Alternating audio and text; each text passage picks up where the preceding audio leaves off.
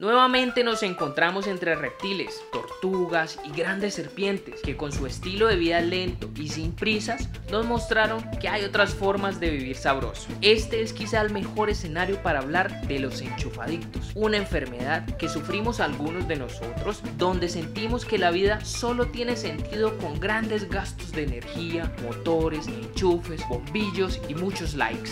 Recuerdo lo aburrido que me parecía la vida de los reptiles, estar quieto todo el tiempo, sin acción, sin hacer nada más que existir. Bueno, eso pensaba yo, ya que era un enchufadicto. Ahora comprendo que solamente es otra forma de vivir, más tranquila y pasiva, la naturaleza como ejemplo de vida.